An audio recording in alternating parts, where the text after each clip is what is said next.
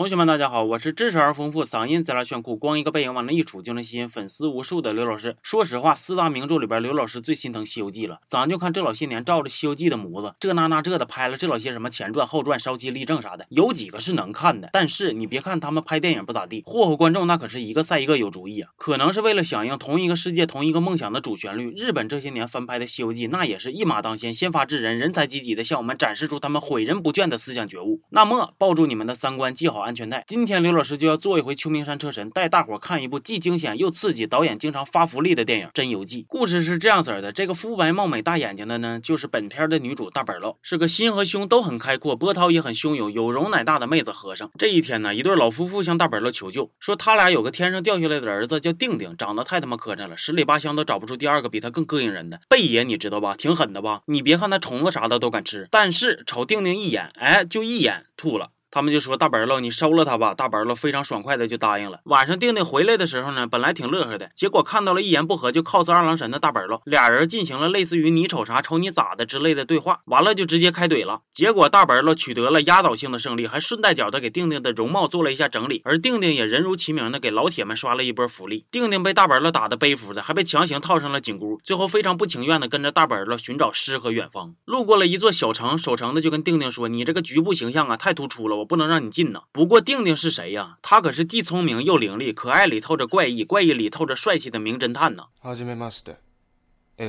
呃，不好意思，串台了。定定不仅打了守城，还抢了人家衣服穿，然后就和大本喽顺利的进城了。进城的定定和大本喽发现呢，印着定定整容前照片的通缉令贴的满城都是，但是他俩都没当回事儿。去面馆吃了点面，还给城里边老百姓治了个病。原来呀，这个通缉令是个有钱没地方花的土豪发出来的，还引来了很多 cosplay 爱好者来杀他。定定对于自己出名的事儿呢，感到非常的兴奋，立马就跳到桌子上，吵着说通缉令上的就是自己。结果没人信呢。原来定定遇到了跟刘老师一样的烦恼，帅到让人质疑自己的能。力呀！杀手根本都不相信定定就是通缉令上的妖怪，就提出单挑。定定就说呀。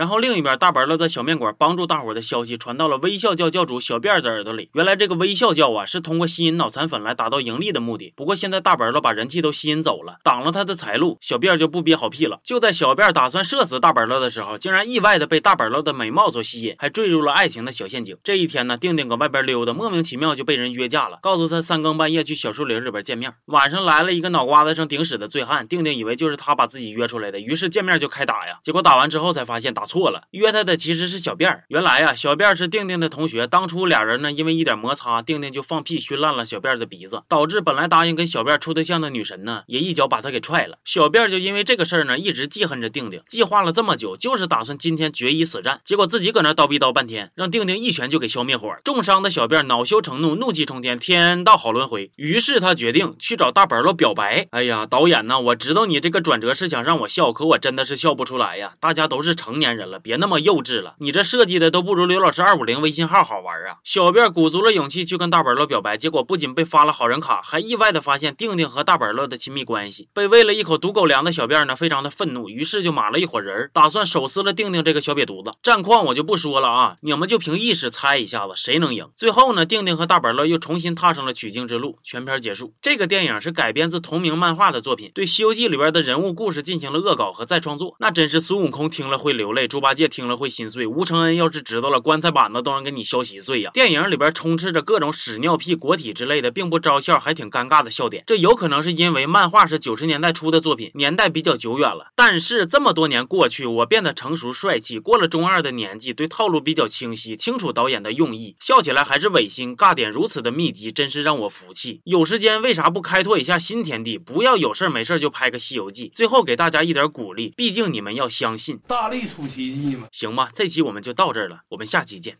啊！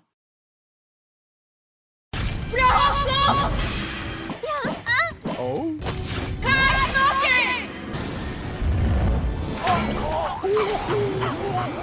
好嘞，好嘞，哎哎。